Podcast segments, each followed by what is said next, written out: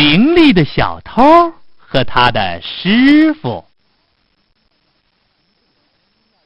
一个人要叫他的儿子学一种手艺，于是呢，他走到教堂里，祷告上帝，问上帝他儿子学什么最适合。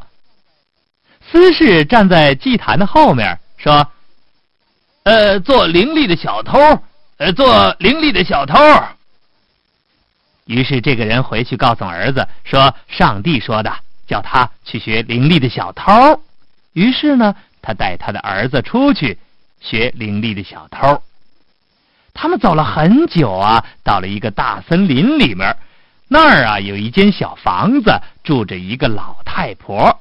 这个人说：“呃，老婆婆，呃，你知道一个伶俐的小偷吗？呃，我的儿子要向他学习。”老太婆说：“呃呃，那你们可以在这里学习。”呃，我的儿子呃就是小偷师傅。于是这个人同他的儿子谈话，问他是不是很会做偷窃的事儿。伶俐的小偷师傅说：“嘿嘿，我要教你的儿子。呃，你呢，过一年再来。如果那个时候你还认得你儿子，我我我就不要学费。呃，如果你呀不认识他，那那你就给我。”两百元。父亲回家去，儿子用心学习魔法和偷窃。过了一年，父亲很忧愁，呃，不知道能不能认识他的儿子。当他很苦恼的时候，有一个矮子遇到他说：“呃，伙计，什么事儿使你苦恼啊？”呃，这个人说：“哦，一年前。”我叫我的儿子在小偷师傅那儿学习，呃，师傅叫我过一年再去。如果我不认得我的儿子呢，我应该给他二百元；如果我认得他，呃，我就不用给钱了。现在我很担心，我不认得我儿子，我也不知道从哪儿得到那一笔钱呢。哎呀，矮子叫他带一块面包皮到烟囱下面站着，嗯。那梁上面笼子里呀，有一只鸟朝外看，那就是你的儿子。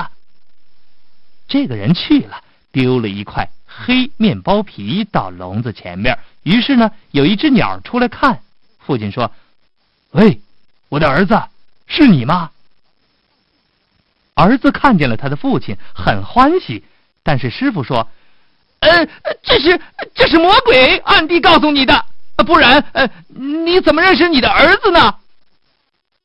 儿子说：“啊，爸爸，我们走吧。”于是啊，父亲带着儿子回家去。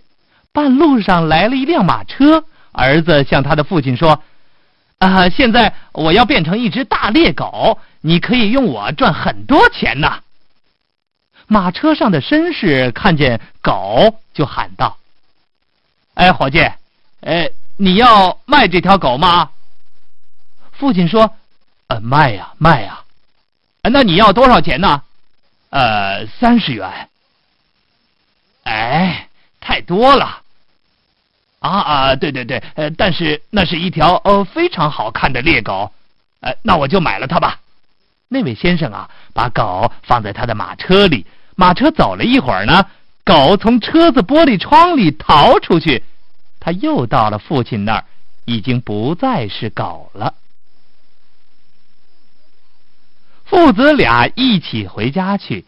第二天，邻村有集市，是非常热闹。儿子呢，向父亲说：“啊，爸爸，呃，我要变成一匹漂亮的马，你可以把我卖掉。哎，但是你卖的时候啊，必须把缰绳拉下来，呃，不然呢，我就不能再变成人了。爸爸，你可记住啊。”父亲牵着马去赶集，小偷师傅走来，出了一百元买了去。哎呀！但是父亲这回可忘了，没有把缰绳拉下来。那个人呢，牵着马回家，拴在马栏里。女仆走过打禾场，马说开话了：“呃，把我的缰绳拉下来，把我的缰绳拉下来。”女仆站着听，哎你会说话吗？”女仆去拉下他的缰绳，马就变成麻雀飞出门去了。但是小偷师傅也变成麻雀，飞出去追他。他们呢，飞到一块儿，互相啄斗。师傅输了，逃到水里变成鱼。那青年也变成鱼，互相战斗。师傅啊，又输了。然后师傅变成一只公鸡，青年变成狐狸，把师傅的头给咬下来了。小偷师傅死了，直到今天呐，还躺在那儿呢。不信呢，你去看一看。